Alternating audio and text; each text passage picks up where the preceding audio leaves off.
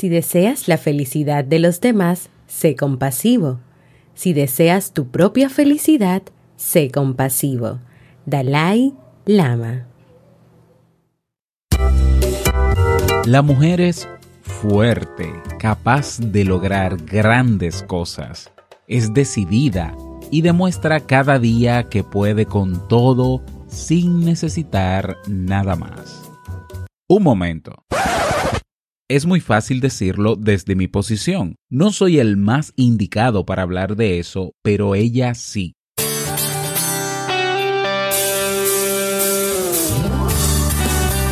Jamie Febles, psicóloga, escritora, madre y esposa, conduce este programa donde cada lunes te trae contenido de valor para que tú, mujer, puedas valorarte, amarte y empoderarte y así lograr lo que te propongas. Esto es vivir en armonía.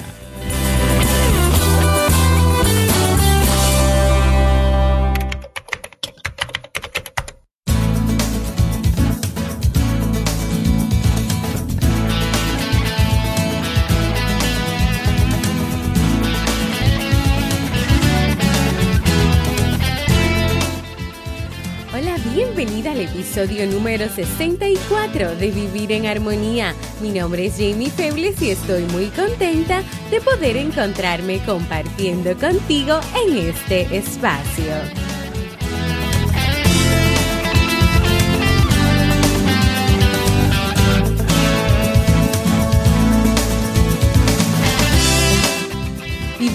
Armonía es un programa bajo demanda o conocido como podcast el cual puedes escuchar a la hora que quieras y en el momento que desees y donde cada lunes y jueves comparto contigo temas de desarrollo humano y crecimiento personal con el objetivo de agregar valor a tu vida y empoderarte para que puedas lograr tus sueños.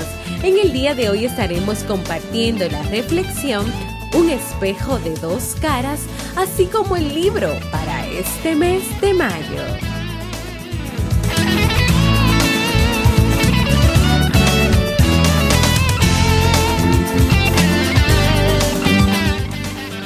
Entonces, ¿me acompañas?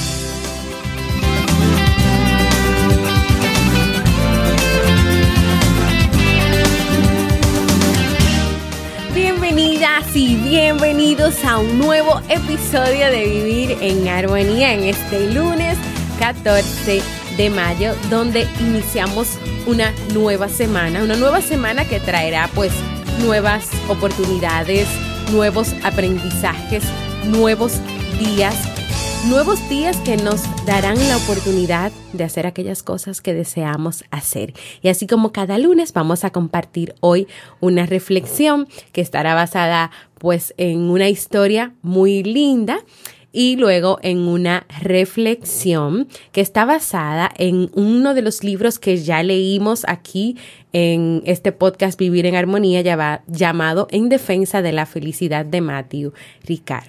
Vamos a comenzar pues nuestro episodio de hoy con esta historia, este cuento, La llave de la felicidad.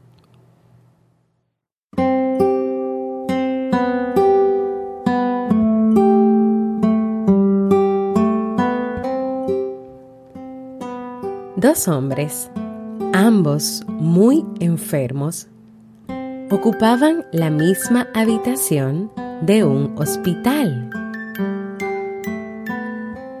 A uno se le permitía sentarse en su cama cada tarde durante una hora para ayudarle a drenar el líquido de sus pulmones. Su cama daba a la única ventana de la habitación. El otro hombre tenía que estar todo el tiempo boca arriba. Los dos charlaban durante horas. Hablaban de sus mujeres y sus familias, sus hogares, sus trabajos, su estancia en el servicio militar donde habían estado de vacaciones. Y cada tarde cuando el hombre de la cama junto a la ventana podía sentarse, Pasaba el tiempo describiendo a su vecino todas las cosas que podía ver desde la ventana.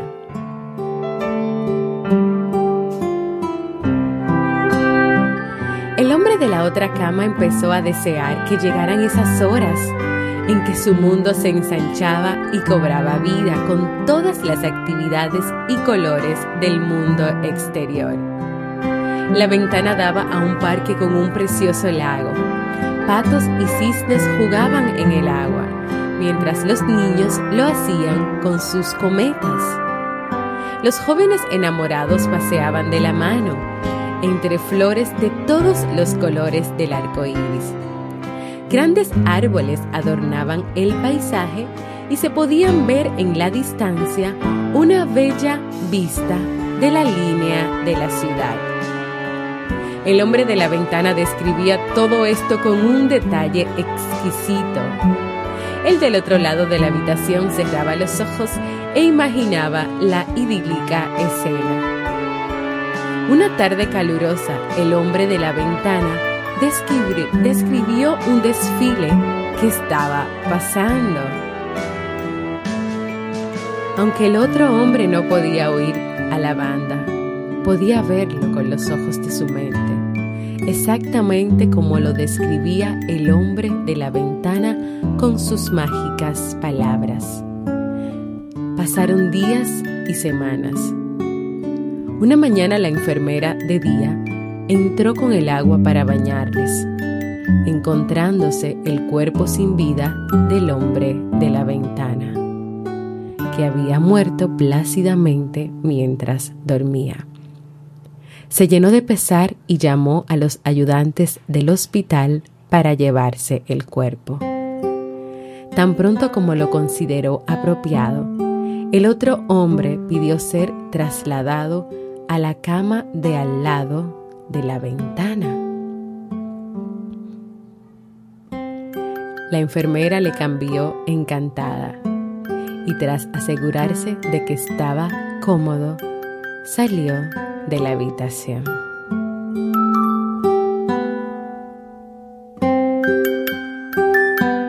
Lentamente y con dificultad el hombre se irguió sobre, sobre, el codo para lanzar su primera mirada al mundo exterior. Por fin tendría la alegría de verlo él mismo. Se esforzó para girarse despacio y mirar por la ventana al lado de la cama y se encontró con una pared blanca. El hombre preguntó a la enfermera, ¿Qué podría haber motivado a su compañero muerto para describir cosas tan maravillosas a través de la ventana? La enfermera le dijo que el hombre era ciego y que no habría podido ver ni la pared. Y le indicó, quizás solo quería animarle a usted.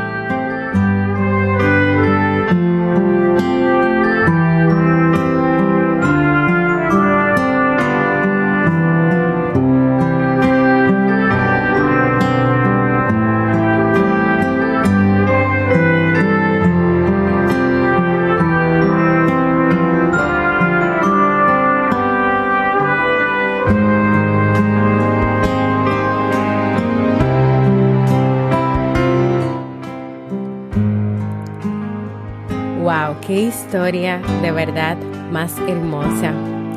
Pues como siempre digo cuando terminamos una historia, una reflexión, cada una de ellas tiene un mensaje diferente para cada uno de nosotros. Pero qué, qué interesante es ver la relación de estos dos hombres que se encuentran pues en una situación de salud, en un hospital, en una situación difícil. Y ver cómo este hombre que sí podía sentarse pues le describía a este otro hombre que, que debía mantenerse acostado y boca arriba todo el tiempo. Le describía los paisajes, le describía este, este gran pues parque que estaba cerca de ellos y todas las cosas que ahí pasaban. Y cuando este hombre fallece, pues él pide cuando lo, lo, encontró apropiado estar cerca también de esa ventana para poder admirar, para poder vivir todas aquellas cosas que su amigo le contaba y le comentaba. ¿Qué muestra de, amistad? ¿Qué muestra también de todas las cosas buenas que tenía este hombre a pesar de su condición, a pesar de que no podía ver. Estaba muy lleno su interior. Y si puedo decirlo, su felicidad estaba en su interior y no dependía de lo que estaba fuera, porque él ni siquiera podía ver las cosas que estaban fuera y no necesitaba ver esas cosas que estaban fuera. La felicidad a veces puede resultar un espejo de dos caras, es decir, hay personas que buscan la felicidad en el interior y hay otras personas que la buscan en el exterior. Y según Matthew Ricard, buscar la felicidad fuera de nosotros es como esperar el sol en una gruta orientada al norte. Te vas a cansar de esperar. Aunque todas las personas intentan de uno u de un de un modo u otro ser felices, hay una gran distancia entre la aspiración y la realización. Y ese es el drama de los seres vivos. Unos temen la desgracia, pero sin embargo corren hacia la desgracia. Otros quieren la felicidad, pero sin embargo saben dónde está, no la buscan y le dan la espalda. Los propios medios para paliar el sufrimiento a menudo sirven para alimentarlo y a veces puedes preguntarte cómo es posible que se produzca ese trágico engaño.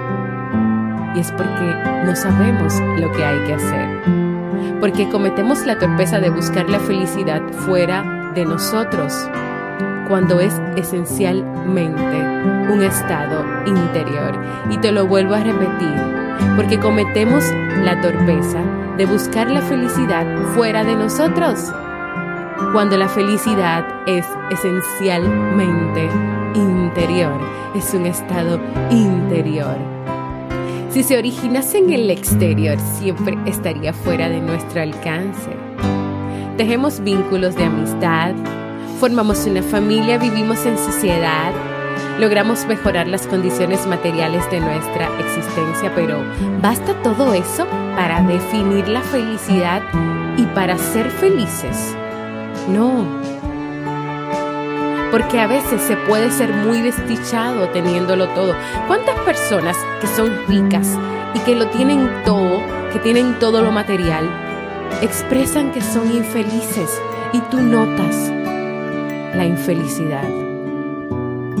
Y aparentemente son felices teniéndolo todo, pero no lo son. Y a veces ocurre esto mismo, pero a la inversa. Es muy ingenuo de verdad creer que las condiciones externas garantizarán por sí solas la felicidad. Hoy no solo quiero que reflexiones sobre la historia y el mensaje que deja en ti, sino también sobre qué temor o indecisión te impiden mirar dentro de ti, te impiden tratar de comprender la naturaleza profunda de la alegría y de la tristeza. ¿Es que se impone el miedo a lo desconocido ante tu felicidad? ¿El miedo a realmente verte como tú eres? Un astrónomo japonés dijo hace mucho tiempo, hace falta mucho valor para mirar dentro de uno mismo. Pero ¿por qué semejante indecisión para mirarte a ti misma o a ti mismo? Si como decía Marco Aurelio, mira dentro de ti Ahí es donde está la fuente inagotable del bien. Y te lo vuelvo a repetir esta, esta frase de Marco Aurelio y te dejo con esto para terminar ya pues nuestra, nuestra historia y nuestra reflexión de hoy. Mira dentro de ti. Ahí es donde está la fuente inagotable del bien. Y así hemos llegado al final de este episodio número 64 de Vivir en Armonía. Quiero invitarte a que compartas conmigo si te gustó lo que hemos compartido en el día de hoy, también cómo te sientes, qué te gustaría lograr en tu vida, si te han gustado los temas o si quieres proponer nuevos temas para vivir en armonía o puedes enviarme un saludito dejándome un mensaje de voz en jamiefebles.net barra mensaje de voz porque para mí es muy importante escucharte. Y ahora vamos a pasar al segmento Un libro para vivir.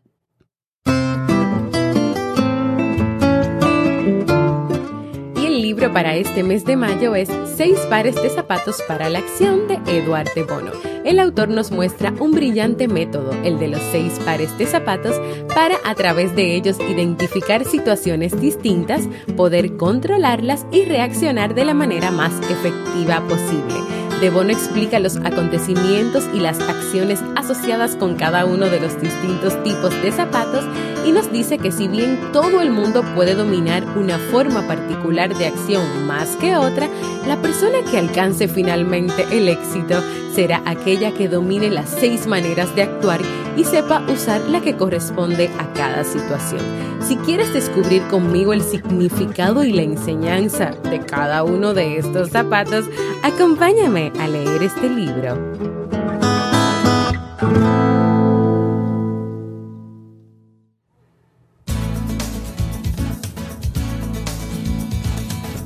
Y antes de despedirme, quiero invitarte a que te suscribas al Boletín General de Vivir en Armonía para que cada semana puedas recibir contenido de calidad en tu correo electrónico. ¿Y cómo puedes hacerlo?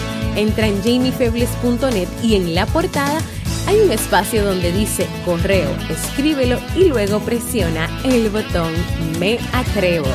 También quiero invitarte a formar parte de nuestra comunidad cerrada de Facebook de este podcast Vivir en Armonía, donde podrás compartir tus experiencias, sugerencias, donde recibirás cada día motivaciones y donde también le estamos dando seguimiento a los libros que leemos cada mes, como por ejemplo el de los seis pares de zapatos para la acción de Eduard de Bono invitarte a que puedas entrar en mi página web donde no solo encuentras el contenido de Vivir en Armonía, sino también artículos escritos sobre relaciones de pareja y familias y donde puedes descargar de forma gratuita mi libro Aprendiendo a ser mamá.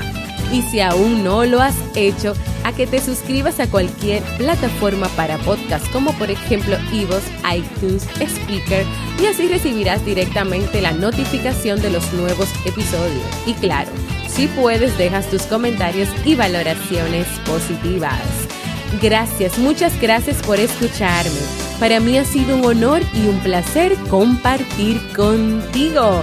Y nos escuchamos el próximo jueves en un nuevo episodio de Vivir en Armonía.